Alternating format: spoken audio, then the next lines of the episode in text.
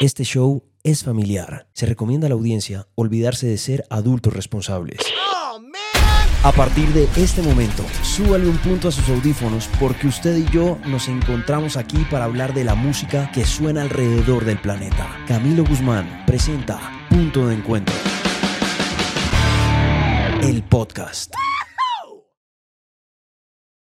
Buenas, buenas, bienvenidos a Punto de Encuentro desde su casa, su casita Sessions. Ha sido realmente un viaje increíble, como les he dicho ya anteriormente, es un lugar donde hay magia pura. Y lo que ha pasado en esta casita, pues es eso. Ustedes pueden ver las sesiones en el canal de YouTube, pueden ir teniendo cierta cercanía con los artistas que más les gusten o de golpe los que no conocen y van entrando como en la onda de las canciones que tienen en su catálogo. Y a partir de Punto de Encuentro y el podcast, pues podemos, digamos que, entrar un poco más a, conversar, a contar un poco las historias que hay, no solamente detrás de las canciones, sino detrás de los artistas y generar una cercanía bien interesante del artista con su audiencia y su nueva audiencia. Hoy, por ejemplo, para mí es un orgullo y es un honor desde Casita Sessions y Punto de Encuentro poderle dar la bienvenida a uno de esos artistas que desde el Pacífico colombiano ha ido creciendo de una manera impresionante yo, a mí me encanta utilizar la palabra magia porque creo que en la música, alrededor de la música siempre hay magia. Y le han bastado dos discos para volverse un referente nacional y ya está dando ese paso a nivel internacional con las nominaciones a los Latin Grammy que tiene para este 2023, pero ya vamos a entrar como en ese tema a medida que vayamos avanzando en esta conversación. Amigos míos de Punto de Encuentro y Casita Sessions, quiero presentarles a Mare. Mare, bienvenido. ¿Cómo estás, maestro? Bien, mi hermano, gracias. Qué rico tenerte acá, qué rico poder conversar, qué delicia poder esculcar un poco en la vida de Maré, pero pues digamos que vamos a arrancar desde el principio y quiero preguntarte por, por Fede, por Federico. Y Federico, pues ese personaje que nació en Cali, que poco a poco se fue enamorando de la música, ¿cómo Federico antes de ser Maré se enamoró de la música? Yo creo que viene de ambas cosas. Una, la ciudad donde, donde crecí, la, mi familia, ¿no? Mis papás no son músicos, no vengo como que de familia de artistas, pero sí de una sensibilidad muy fuerte. Mi madre mm, es trabajadora social, jardinera, enamorada, tiene su vivero, enamorada de las plantas. Mi papá es filósofo. Y mis abuelos también fueron unos personajes bien particulares. Mi abuelo fue como el precursor de la cátedra de ecología en Colombia y la agroecología en Latinoamérica. El gran Hernando Patiño Cruz. Así es. Entonces un poco de ahí vienen muchas cosas, ¿no? Y, la sensibilidad con el arte. Mi mamá desde, como desde los cinco años me metía en cuanta vaina, en teatro, pintura con el maestro Pedro Alcántara. Además como que alrededor de gente muy increíble, de maestros tuve la dicha también de ir al primer Petrino Álvarez que existió en el 96. no, me no, es que yo no me perdía nada, o sea, en cuanta cosa eh, iba y crecer con toda como con todas esas expresiones artísticas, hasta llegar después al Colegio Ideas, que fue fundamental. Em, y encontrarme ya directo con el tambor, con la guitarra, agarrar un tambor y agarrar una guitarra y empezar a cantar. Eso fue como a mis 10 años, ya fue como el punto de quiebre ya con la música y empezar a cantar en tarimas con el grupo del colegio, tener clases con el maestro Gualajo, que también desde niños tuve muy cerca la tradición, como las músicas tradicionales, Gualajo jugó Candelario ahí, con Hayer, el hijo de Gualajo, tuve una banda seis años. Después me enamoré por allá de, de las, del bullerengue me subí un rato donde Petrona, estuve compartiendo con Petrona, le llegaba a la casa con su boca chico que siempre me pedía acá que podía. Y Hanner y Magín Díaz, que también fue un personaje muy importante en mi vida. Y luego de todo eso, es que estoy estudiando antropología paralelo y entro como en un bajón ahí a partir de algo que pasó con, justamente con el maestro Magín y empiezan a salir las primeras canciones hace ya 10 años y empiezan a hacer Maré eh, en ese momento. Es que mira que esa pregunta me parece importante porque creo que de ahí vamos a entender mucho mejor el proyecto de Maré y siento que el trabajo de tus viejos ha sido fundamental, lo que influyó tu abuelo dentro de tu carrera pues se ve muy notorio en las canciones que escribes. Digamos que por lo general cuando uno entra a descubrir la, discografía de Maré y su, y su y su roster de canciones, pues hay un agradecimiento muy fuerte hacia lo natural, hacia la tierra, hacia el ecosistema. Y creo que eso viene muy ligado de la raíz innegable de los papás. Sí, pues que mira que nunca ha sido una vaina de querer yo eh, coger una bandera de ningún tipo, de, ni, el, ni el medio ambiente, ni ponerme de activista, ni nada por el estilo. Simplemente que pues crecí en ese entorno. Recuerdo mucho paseo con, con mi familia desde siempre, desde niño a, al nevado, al páramo, a, a, la, a la, playa, a, la montaña, pues. Y, y, muchas historias alrededor de eso. Es que creo que han sido muchos encuentros con el territorio, por lo menos con Colombia, en muchas etapas. Digamos, de niño recuerdo pues esa fantasía con la familia, los asados al lado del río, pucha. Pero después recuerdo también en el colegio, cuánto festival de música con Dubina, con grandes amigos, eh, cantando en un poco de tarimas ahí de festivales de música andina, de todo.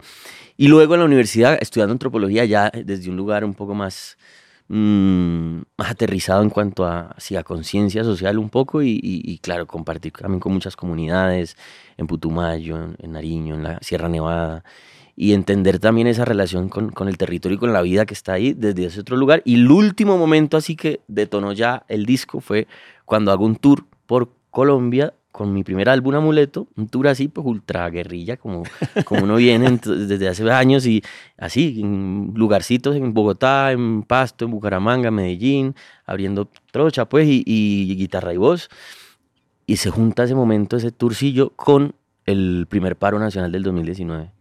Y yo decía, mierda, ¿qué va a pasar? O sea, va a cancelar las fechas, yo no. Claro, y sobre todo que Cali fue. Cali fue muy fuerte. Eh, y eso de repente, como que yo no sabía qué iba a pasar y no, las fechas estuvieron firmes y la gente empezó a llegar a los lugares con cacerolazos. Entonces, en vez de aplausos, me hacían cacerolazos. Eso era, fue muy, muy, muy loco, muy emotivo. Pues era como que, pucha, era imposible no sentir, eh, empezar a sentir mucho, ¿no? Y, y yo, digamos, más allá de la discusión cualquiera que sea por ahí, codifiqué eso. Además que cada concierto terminaba en una tertulia con amigos, con Jason Neutra y, María Cristina Plata en Bucaramanga, con, con, grandes, no, claro, con grandes colegas y artistas amigos en cada parche, en cada ciudad, y todos como con ese sentimiento de terruño, ¿no? Como de, país, pero desde, desde eso, desde la música, desde, la celebración, desde la...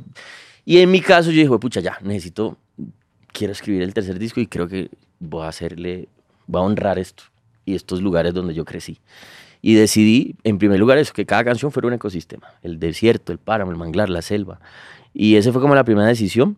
Y de ahí para allá la fui descubriendo y, como trabajando, inspirándome en otros proyectos, en otros discos. Y sin pensarlo fue que me di cuenta después que mi abuelo tenía todo que ver también. Claro, es que, es que él estaba No lo pensé en el momento, sí, sí. Es muy loco, cuando uno crea, eh, crear canciones es una, pues es, es, una locura que yo todavía ni entiendo. Los que tenemos, hemos podido disfrutar de, esa, de, ese, de, ese, de ese momento, pues, eh, claro, es un misterio, ¿no? Eso sale y uno ni entiende qué pasó ahí y cada nacimiento. Pero ya aventurarse a hacer un álbum, en mi caso, me ha, me ha revelado un montón de cosas, porque una cosa es como, claro, una canción, pero ya unir y entrelazar canciones y crear como apostarle a crear una obra, en mi caso ha sido muy fuerte porque de repente te habla la obra, te, te, empieza a dar información tuya que ni tú sabías. Pues tan mágico es que empezó a lloviznar mientras estamos grabando este podcast y creo que se va reuniendo todo a partir de la conversación que estamos teniendo. Y ahí digamos que ha habido un gran resumen de lo que Mare ha sido como proyecto, pero me voy a concentrar en dos, como en dos caminos. El primero, el de antropólogo porque yo creo que la antropología y la música unidas van contando la historia de los seres humanos.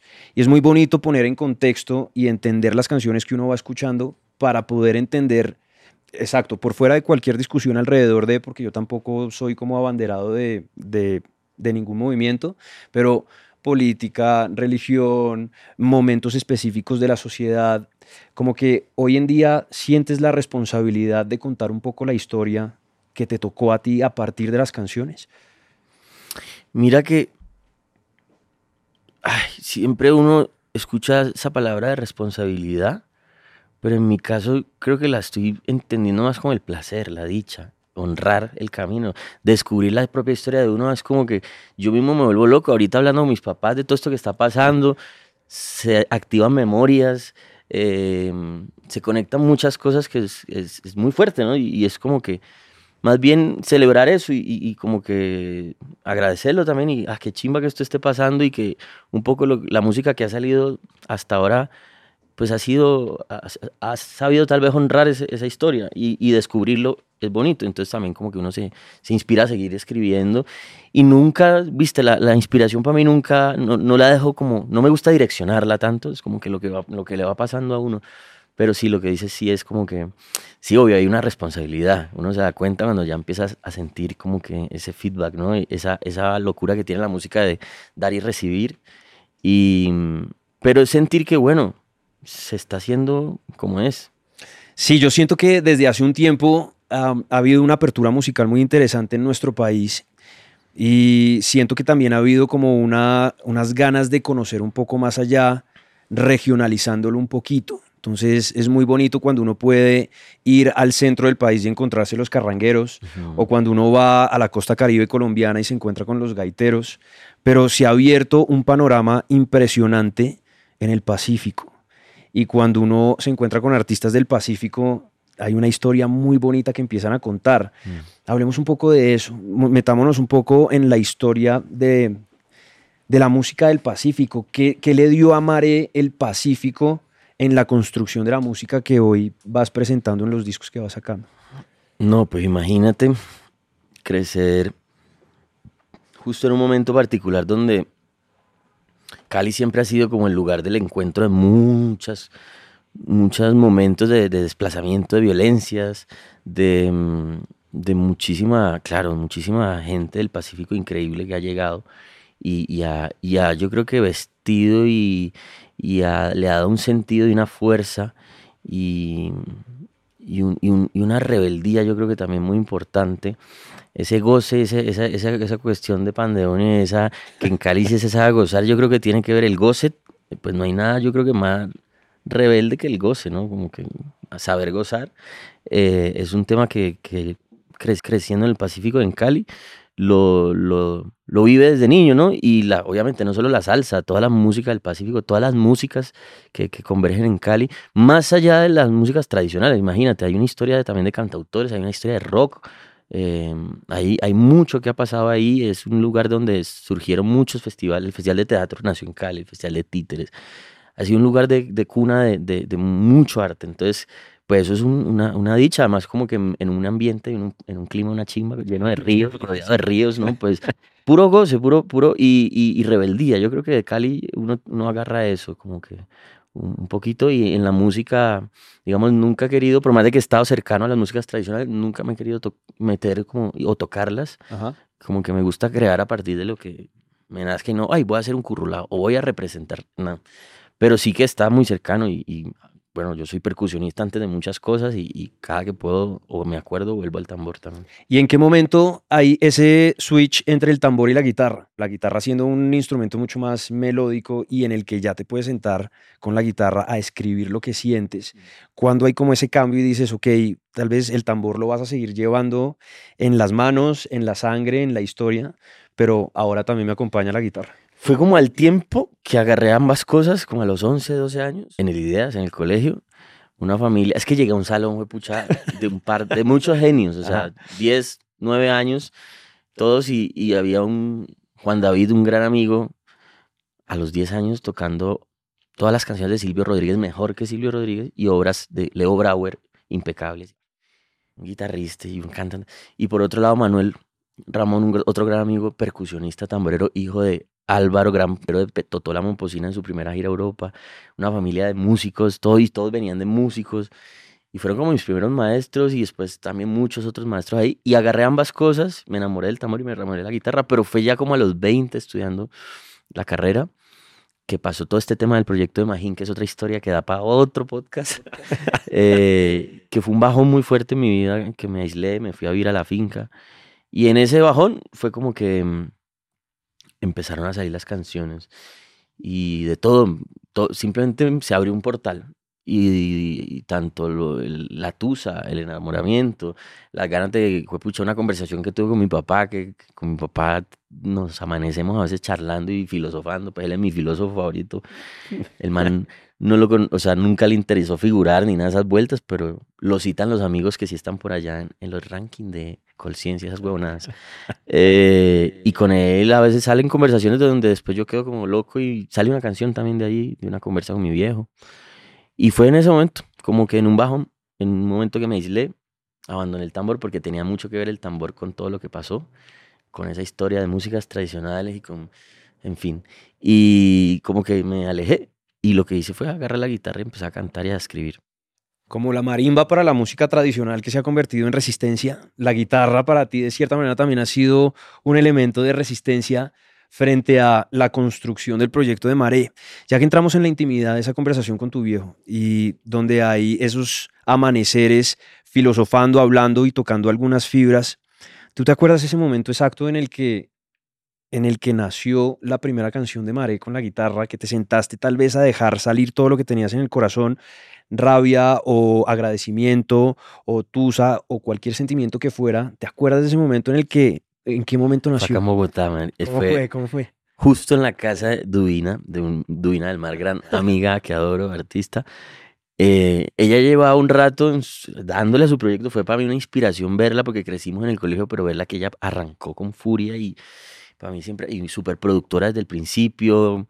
Y entonces yo estaba quedándome acá, yo estaba quedándome en la casa de ella y yo ya tenía un, como un círculo en la guitarra, un círculo armónico, como un groovecito ahí. Y de repente ella como que le para bolas y, y yo tarareaba una melodía, una letra. Oye, grabemos eso. Y ella es la que se le ocurre por primera vez como que capturarme una, un, un intento de canción, como una primera y de repente se armó una maqueta, una canción, y esa fue la primera canción que después llegué a Cali a producir. Em, en ese momento con Harlinson Lozano, tremendo saxofonista y músico, Cristian Salgado.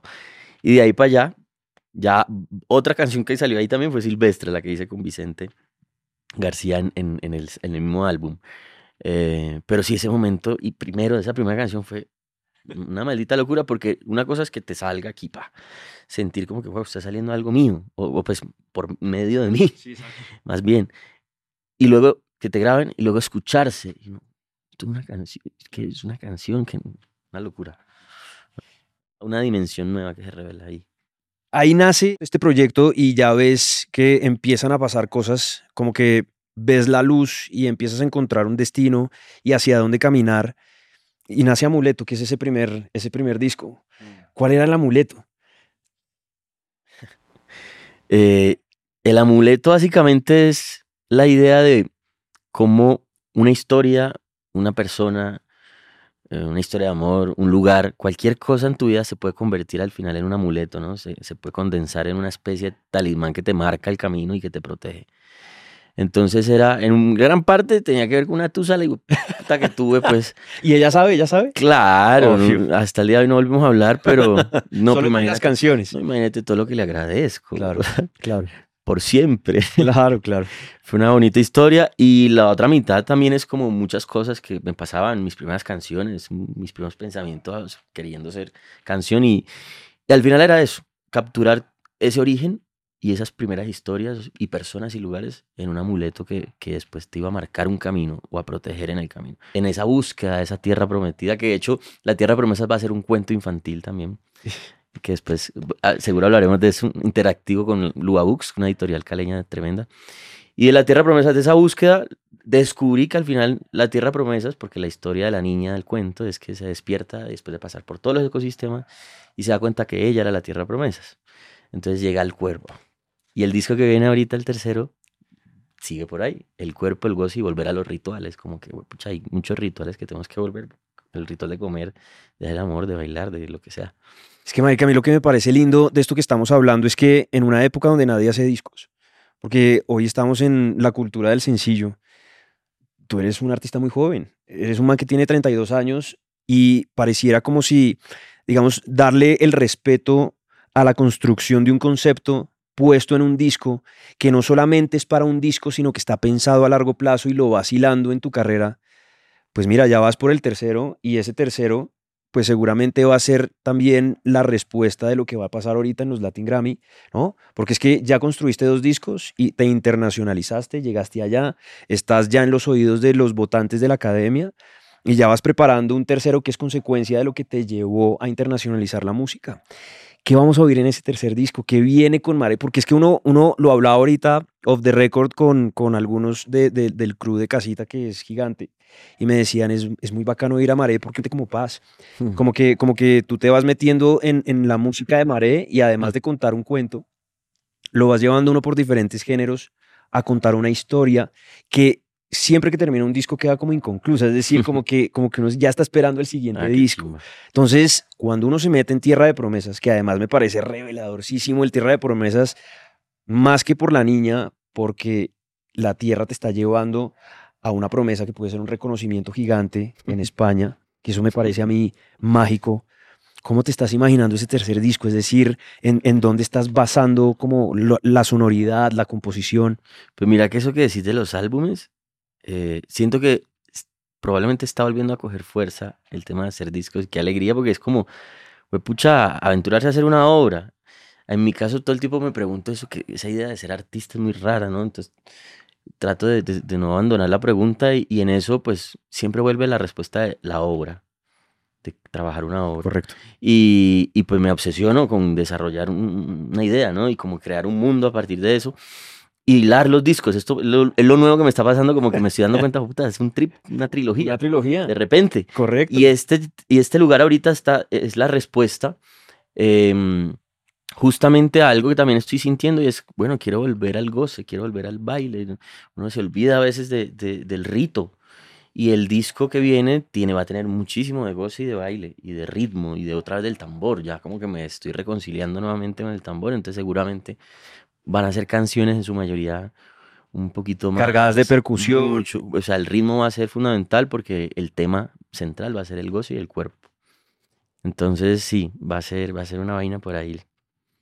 Qué bonito. Antes de entrar al- al- a los Grammy, que es como la noticia del momento, em, yo sí quisiera eh, esculcar un poco más, porque Mare, cuando uno se encuentra con artistas de este nivel de sensibilidad y de alguna manera de genialidad que has ido construyendo, tal vez sin buscarlo, pero que poco a poco te has dado cuenta que, que has, has encontrado como, como el camino. Em, ¿Cuál es esa canción que, que te toca las fibras? cuando, cuando te la encuentras, que puede que no sea la, la más comercial, puede que nosotros de golpe todavía no hayamos llegado a esa canción, pero ¿cuál es esa canción que cuando tú te sientas es esa canción que como que responde al fe de chiquito y ahora al Mare como músico y que dices, wow, esto, esto es mío, De mis canciones. de tus canciones? Mm, Yo creo que con Amuleto siempre hay una, una magia y un- una vaina muy, muy fuerte. Eh, sí, es una canción que no solo conecta mucho con las personas, sino también conmigo. Claro. Como que qué alegría que esa canción, porque a veces puede pasar que hay una canción que uno no conecta tanto, pero que Ajá. sí conecta un montón con la gente. Que algo me ha pasado con otra por ahí que no voy a decir cuál. pero con Amuleto pasan las dos cosas. Sí, siento que estoy ahí, que es parte de lo que, lo que he vivido y que es como lo que, lo que sigo siendo también. Me representa en todo momento y siento que sí, esa. No podemos dejar por fuera las colaboraciones. Has sido un artista que con dos discos has tenido la posibilidad de juntarte con gigantes. Y creo que los, colabora- los colaboradores que has venido mostrando en los discos que has sacado, pues dice uno en qué momento Mare se dio la mano con estos manes. Cuando tú, se- tú te sientas en esos procesos de composición, ¿qué sientes como, como ser humano, marica? Porque es que uno cuando ve, cuando ve a una persona que uno admira mucho, pues uno le da culillo y uno, y uno se siente de golpe intimidado. ¿Será que mi arte va a dar la talla? O, o, ¿Sabes? Como que empieza a haber una sinergia ahí. ¿Cómo te ha ido con eso? Pues imagínate que ha sido un proceso absolutamente, pues como, no sé ni cómo decirlo, o sea, en el primer disco las tres colaboraciones con Vicente García, con Catalina García y con Elkin Robinson, se dio por la amistad, se dio porque nos conocemos hace tiempo, porque la admiración viene desde hace mucho, em, y porque fluyó la vaina, ¿no? Mi primer disco, yo tampoco estaba con aspiraciones de nada. Yo dije, "Pues, puta, me quiero aventurar a hacer porque tenía que en ese momento escoger o hago la tesis de antropología y me gradúo, la termino porque ya la había empezado, o hago el disco, mi primer disco, y todo estaba fluyendo era para el disco. Entonces yo, bueno, no, pues por acá fue. Mm, y fue como que sentí en los momentos indicados que cada uno de ellos copió y me dio una especie de respaldo y de, de, vamos, y fue muy, muy bonito también, muy fuerte de que que se animaran a cantar canciones mías. Yo no, no hay ninguna de esas canciones son coescritas, digamos que eh, Amuleto casi que el 90% es solo escrito, o sea, todas mis canciones han sido casi la mayoría. Eh, entonces, en principio era también esa, ese honor de wow, o sea, van a cantar mis letras y entran a canciones que, que yo como un compositor novato, por decirlo así, qué, qué honor que, que, que, les haya gustado. Y luego ahorita en La Tierra de Promesas con José, con Cielo, que son grandes amigos que digamos que ojalá el mundo los conozca pronto. Y, y que también es las ganas de, desde hace rato de, bueno, deberíamos hacer una canción, es eso, es como que... Y tal vez hay una única colaboración que sí ha sido como por redes, que se dio también muy chévere, que fue con Josian Locke, gran, gran artista mexicano, un bacán, panita ya, tremendo, tremendo, y, y, y, y coincide que la mayoría estamos como en la misma visión del arte y como de muchas cosas y como que, no sé, como que no le damos tanta importancia a muchas huevonas que se le da ahora y estamos es como en la música, ¿no? Claro. Entonces eso ha sido así. que estar además. Sí, sí, y, y el parche también, bueno, que bacano que se dé la amistad ahí también. Y ya ha sido por ese lado pero sí quedan ganas de seguir escribiendo. Ah, bueno, después sí empecé a coescribir a la data y ahorita en pandemia al final, ya no sé, la pandemia todavía existe, no me acuerdo. Ah, pues a mí me dio COVID hace nada, o sea que la pandemia no existe, pero el virus sí está por ahí. Entonces, no, pues ahorita, esta última parte de la pandemia me, me dediqué también a escribir para otros amigos y amigas. Y es una dicha también ver ahorita tres, dos álbumes nominados con canciones que yo escribí también. Eh, Alemor, Marina Tusset, con Dui, Duina del Mar también hay canciones escritas ahí. Entonces, Pero no pasas ahí por encima, porque eso es un datazo. Ahorita que estábamos hablando de record, para la gente que nos está oyendo y viendo, eh, el man me dice, no, es que hay dos canciones mías en el, en el, en el nuevo disco de Dui que se llama Azul. Que uno dice, ¿en qué momento, man? No, pues claro, imagínate cuántos años de amistad y, y de música y de, y de entender. Y pues cuando hemos escrito, ya, ya habíamos hecho un par de canciones y una colaboración y es, fue una delicia, fue como un parche y es como ya una complicidad, viste, como cuando éramos niños. Entonces, crear con Dewey es una, una, una dicha, es una, una chimba, es una delicia y, y, y, ambos nos estamos diciendo todo el tiempo, yo, la llamo, nos llamamos, oye, para cualquier cosa, no solo para la música. Esa complicidad bien, bien bonita Dewey ha sido pues, fundamental también. Pues es que mira que justamente la conversación la quería llevar desde el principio hasta este lugar para poder hacer el círculo, porque a mí me parece muy lindo que la persona que te captura la primera canción de tu historia, hoy en día le estés escribiendo canciones. Y creamos juntos, escribimos juntos y compartimos el camino y, y, nos pasan las mismas cosas y, y, al final estamos ahí. Pues Mare, han sido dos discos, ya viene el tercero y ya tenemos un poco de claridad de cómo se está construyendo ese disco que, te digo de una vez, la ansiedad empieza a, a, a, funcionar por dentro de la audiencia misma, te lo digo como espectador de, quiero que este man ya saque la primera canción, a ver a qué va a sonar este, este personaje, que entre otras cosas, como te digo, vas a saltar el charco porque vas como representante nuestro para los Latin Grammy, como que llegamos ya a la noticia y todavía no hemos cerrado el círculo porque ya te voy a decir con qué lo vamos a cerrar, pero saltamos el charco y llegamos por primera vez a unos Latin Grammy que no son en Estados Unidos, sino en España. ¿Qué pasa por tu corazón? ¿En qué momento, antes de que pasa por tu corazón, cómo recibes la noticia? No, pues yo estaba justo saliendo a trotar en mi casa en Cali con Ajá. mi novia. Íbamos a salir, yo cogiendo el termito. Yo no tenía ni idea que ese día era la transmisión. Ajá. Sabía que era esa semana. Juraba que era el jueves y eso era un martes claro, uno con la cabeza en mil cosas y, y pues lo bueno es eso, que de repente te llega, y no, yo cogí el celular, como, y de repente, pero en, en el momento que lo, lo, más loco es que en el momento que lo agarré, fue que empezaron a llegar los mensajes así, un bombardeo de mensajes así. Y yo, ¿qué está pasando? Felicidades, felicidades, felicidades, marica. Y pum, me entró una llamada y contesto y una amiga, así, la primera frase, me dice, marica, te acabas de, te acaban de nominar a Mejor No Artista en los Latin Grammy. Vamos que además yo, viste, los, los Grammy, estas vainas, los premios, todo eso, pues el que diga, pues yo no, no, no, voy a decir que nunca soñé, obviamente lo soñé, claro, qué chimba. No trabajo para eso, pero sí uno lo soñó en algún momento y era como siempre para, para uno de músicos es como un lugar a, llegar, ¿no? Porque tal vez hay un rigor un poquito más serio que en muchos otros lugares, ¿no? Y, y es un respaldo y es un, un reconocimiento de muchas colegas increíbles. Y, y hay muchos mitos, muchos mitos. Desde siempre uno crece con mitos de que, ay, que lo Grammy esto, que lo Grammy otro. A mí me chupongo lo que diga la gente. nunca le he parado bola a nadie, nunca le he comido cuento a nadie. A mí me gusta es, vivir lo que me toque y descubrirlo por mi cuenta, ¿no? Y, y, cada proceso y cada historia es distinto, pero en mi caso sí fue como que la, nueva, la mejor nueva artista sentía que era una categoría que no se podía llegar de manera independiente. De acuerdo. Era una idea que tenía. Y que esté ahí, ahí como un artista independiente sin ningún tipo de sello discográfico atrás, sin ningún tipo de management. Diez, más de 10 años de carrera a pulso. Yo he sido mi manager, mi, mi todo. He tenido amigos que se han sumado en momentos. Ahorita se está armando un equipito chévere de alguien, de gente que ya estaba ahí, gente que está llegando. Pero sí, es, eso creo que lo que, más lo que más me alegra también es lo que representa, ¿no? En mi vida, pues un montón de cosas personales, pero también siento que hacia afuera es como que chimba que, que un artista independiente de verdad. O sea, que, que, pues yo, pues sí, de verdad digo es porque la independencia ha sido a pulso, pues ha sido em, y libre, ¿no? Un camino libre. Pues llegué a un lugar, a un lugar de esos, es como que, ah, qué chimba que, que esto pueda generar como una especie de, de inspiración para más gente que está en la misma como uno, ¿no?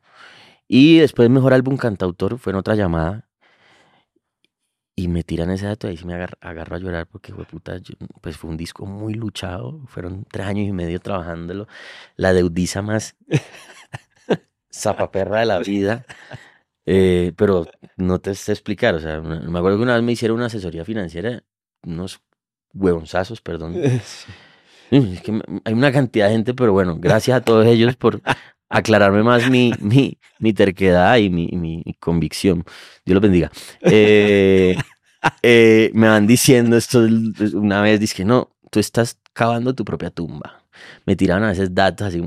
Yo sé que yo he sido un loco, o sea, pues sí, uno tiene que tener un grado de locura para tirarse a estas vainas. Financiero que es artista, marico, o sea, que... No, hay, hay un grado de suicidio fundamental en cualquier decisión que uno tome artística. Obviamente. No tira, no tira y uno sabe que va a caer y a golpear durísimo. Obvio pero sin miseria, ¿no? Entonces, pero sí, en un momento, yo, la verdad sí me asusté un poco, porque fueron muchos años de más de 25 personas, pero les recomiendo, no se endeude con bancos, se endeude con amigos y familia. Yo me terminé endeudando con más de 20, 25 personas en cinco países distintos. Pero por lo menos esos no cobran intereses.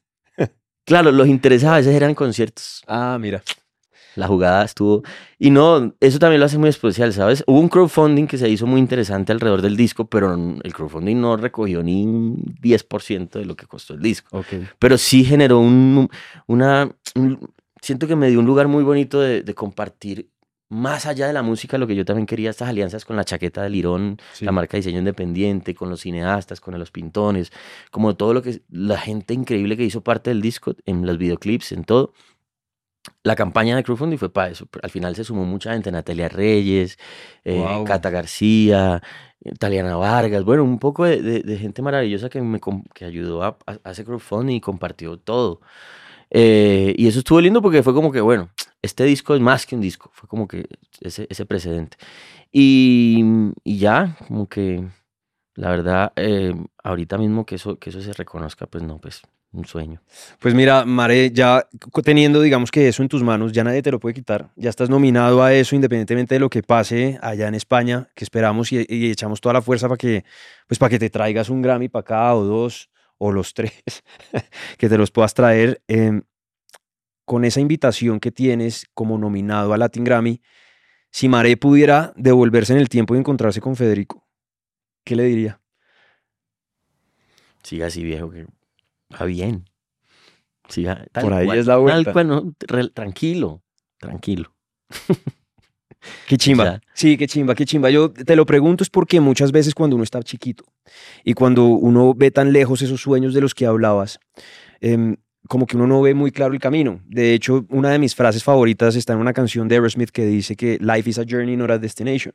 Y yo creo mucho en eso. Muchas veces uno se fija a un lugar al que quiere llegar y se pierde el disfrutar del construir ese sueño. Y mira lo que me has contado. Lo que estás diciendo es tremendo porque es como que mm, yo siento que hay dos cosas eh, fundamentales en, cualquier camino, eh, pues sí, reconocer de dónde uno viene, ¿no? Un poco como que em, tener ese apoyo de la familia para mí fue fundamental, de mis padres, eh, ese respaldo, esa libertad, esa, ese amor, ¿no? Y también esa terquedad que viene desde niño, yo recuerdo, es que uno, uno, viene con sus cositas desde, desde, que sí, sí, cierto. Y, y, esa terquedad viene con, con persistencia, con convicción, con intención, como que mm, es muy, muy, muy raro que ahorita mucha gente le pregunte a uno, bueno, ¿y cómo hiciste? ¿Qué ficha? Como que la gente, como se trata a veces la música, los proyectos como si fueran como ajedrez, ¿no? Como si fueran Como si fuera un producto como de supermercado. Eso siento que es muy colombiano, como que el tema de los favores, lo mm. burocrático, el contacto y eso. No, la música no es... Eh, la música también es un negocio y por ahí está esa vuelta. Perfecto. Pero, en realidad, marica, uno llega donde... Esto, esto, esto uno llegó aquí no por no, la, la música. Como que eh, mucha gente de pronto que... Y a uno mismo en el camino se, se asusta, se confunde porque te, te, te, te atormenta o te abruma esas, esa idea, ¿no? Entonces, pero no, no hay que dejarse cuentear nunca de nadie. a lo bien, ¿no? Sí, es como que la música no es eso. La música es amistad, es parche, es goce, es creación. También es dolor a veces, pero de acuerdo. normal, no es como que, no es una jugada de, de, fichas y de contactos y de favores, que mamera. Y me he dado cuenta que a los que se acostumbran a esa lógica, les da mucha rabia que uno le pasen estas cosas. Claro, porque se supone que uno no les dé favor a nadie. exacto. Qué rico eso también, y qué rico, que, sobre todo que la gente se, se inspire también a que, pues a no dejarse cuentear por ese lado. Pues María, ha sido una historia espectacular. Qué delicia poder hacer todo el recuento e ir conectando o poniendo fichitas del rompecabezas para ver el, toda la, fotografía armada y, lo que falta, porque es que hasta acá estamos hablando de dos discos, las nominaciones a los Grammy, viene un tercero y la historia se sigue contando. Pero ya con esta, con esta cierro, mm, me hablabas, y, y creo que aquí sí cerramos todo el círculo de la conversación, me hablabas desde el principio lo importante que ha sido tu familia, el apoyo dentro de, la construcción de Maré como músico y de las noches que has pasado filosofando con tu viejo como tu filósofo favorito. ya lo hablaste con él. Ya tuvieron la oportunidad de, en este punto donde ya tienes una nominación, donde tu proyecto se está creciendo de una manera impresionante, que tienes un, un reconocimiento nacional como uno de los artistas que viene del Pacífico más fuertes en, en, en, en términos de proyección y ahora estás internacionalizando la música, ya tuviste la oportunidad de invitar a tu viejo un vino y decirle, viejo. Más o menos, por los laditos, eh, eh, em, ahorita lo que está pasando, eh, no, pues es que estamos procesando muchas cosas porque... ¿Y qué te dice, man? No, se man es increíble. Tengo por ahí unos chats que hacen me dan ganas de compartirlo porque me tiran cosas de voz. No, pues como que me... Lo primero que pasó fue que él se enteró porque, ah, bueno, no, yo le conté, no lo puedo creer, estaba en una reunión, le contó al jefe, a todo el mundo, eso, el orgullo. Sí, como que, ah. pero después lo sorprendió una entrevista en Blue Radio, eh, que él, él, él, mantiene solo, él es un man solitario feliz en su fin, en la finca, estaba escuchando radio como, como el propio, em, y lo sorprendió una entrevista que yo no le había dicho que tenía eh, en, ese, en ese programa, que es su programa favorito. Y, y después me mandó una nota feliz como de que yo le, se le, me, le, me le irrumpa en su cotidianidad y con todo esto. Me decía como que, ah, qué alegría, creo que estás en, en, en, la discusión que es, como que más allá del tema de lo ambiental o de, es como el tema de la vida, ¿no? Como que el man me, me, me, me ponía, me reconoce cosas que yo a veces ni veo, como que hemos hablado y mm, no me da vaina decirlos, yo como que, pero son siempre como una retroalimentación bien bonita y, y, más allá de todo también es recordar cómo la hemos luchado, o sea, yo me la, me la he sufrido y me la he luchado mucho, pero ellos también, pero a la par, así, los más de casi 10 países que he ido así de loco con mi guitarra, a tirar sofá o a quedarme en la calle en algún momento, pasarla muy mal, que ni les he contado, o sea, historias heavy, heavy, pero que en muchos momentos ellos la sufrieron a la par, entonces después de toda esa lucha ahorita, hay algo que si te soy muy honesto, lo que más feliz me tiene es que mm, siempre yo soñaba en capa. Es que yo, yo, puta, un día voy a traer a mis viejos a este país o a este lugar. Ah, esto va a pasar. Y la última vez que estuve en España hace un año, que conocí por primera vez, yo no, yo los tengo que traer a España, que este país, que me enamoré de Madrid, de Barcelona, de Mallorca y, y bueno, se cumplió el sueño, lo estoy logrando ahorita, voy a llevarme a los dos viejos ¿Sabes qué es lo más loco? Mi mamá es una, una, una fiera, mi mamá es una, un avión. Y el día que yo quedé nominado, ese día empezó a tramitar sus pasaportes porque no tenían pasaporte. Mi mamá nunca, mis No papás nunca han creo salido del país en su vida, no tenían pasaporte en su puta vida. Esta historia. Entonces, ahorita lo más brutal de todo es eso, como que me los llevo. Y, y vamos a hacer un paseíto y pues qué mejor que, que todo esto se junte para pa eso. Eso es lo que más me tiene ahí como que... No, pues es que después de oírte hablar, los Grammy valen mierda. O sea, eh, ya, ya, Pues sí. ya, ya pasó lo que tenía que pasar y qué bonito, No, lo que venga, sí. qué bonito poderle decir en vida a los viejos, gracias. Y ellos no lo pueden creer. O sea, ayer le dije a mi papá, "Papá, Vas a cruzar el charco, man. ya, no, y no se preocupen nada, ya está el, el avión, el hotel, todo. Pues Mare, esto es un aplauso desde el fondo del corazón, te lo digo como audiencia, al, al reconocimiento por la lucha, a tus papás, si tienen la oportunidad de oírnos, a ese par de viejos, gracias por, por inculcarte eso, al parche que te rodea, gracias Muchos por- amigos, muchos Exacto. artistas, a mi hermana también. Sí, hay mucha gente, muchos colegas, inspiración. a ellos gracias también por ayudarte a remar, porque gracias a la lucha y sufrimiento de ellos, hoy nosotros tenemos el regalo absoluto de poder oír tus canciones y el talento Mm. tan impresionante que tienes para poder transmitir lo que ese corazón hubiera sido un antropólogo muy exitoso, seguramente, o de golpe un percusionista increíble, pero que te has dado la libertad de poder hablar, de poder comunicar y que hoy en día le estés hablando al mundo a partir de dos discos y los que vienen, pues man, no tengo sino palabras de agradecimiento y de orgullo por la representación independiente de la música en- a nivel mundial. De verdad que es un reconocimiento a todo eso y qué chimba que esté pasando, qué rico poderlo conversar, qué honor estar acá sentados y que venga solo lo mejor. Muchas gracias, mi hermano. Tremendo. Maestro, qué, Gracias. Qué delicia, qué delicia, Gracias, qué delicia, qué conversación más bonita y que no sea la última oportunidad, que Seguro. la próxima estemos hablando de cómo te fue con los viejos allá y que contaron y mandes fotos y podamos publicar esa Tremendo, vuelta y tremendo. porque creo que los sueños sí se cumplen. Felicitaciones. Gracias, gracias, bro. Muchas gracias. Bueno, pues ha sido una delicia poder hablar con Maré. Esta es otra de las otros otro de los puntos de encuentro que tenemos en Casita Sessions. Como pueden ver, acá van saliendo cosas muy bonitas. Es como como tener un encuentro realmente con la fuente primaria de lo que oímos en las canciones. Yo siempre he dicho que las canciones son como cantares de secretos de los artistas puestos ahí a la deriva para que la gente las interprete. Y para nosotros es un orgullo poder tener un artista como, como Maré en nuestro país, que se cuelgue la banderita nuestra y, y verlo triunfar. Ustedes y nosotros tenemos un nuevo capítulo próximamente. Los artistas los pueden consultar en las diferentes plataformas. Las sesiones también para que lo pillen, para que si no han oído la música de Maré puedan entrar ahí como en contacto. Si ya la han oído, pues en un formato muy bonito, muy acústico, muy de la casa, pues tengan la oportunidad de oírlas con Casita Sessions. Y bueno, ustedes y yo nos encontramos en un nuevo capítulo de Punto de Encuentro. Mi nombre es Camilo Guzmán y para mí es una dicha poderles hablar a la distancia. Les mando un fuerte, fuerte abrazo y nos subimos en una próxima.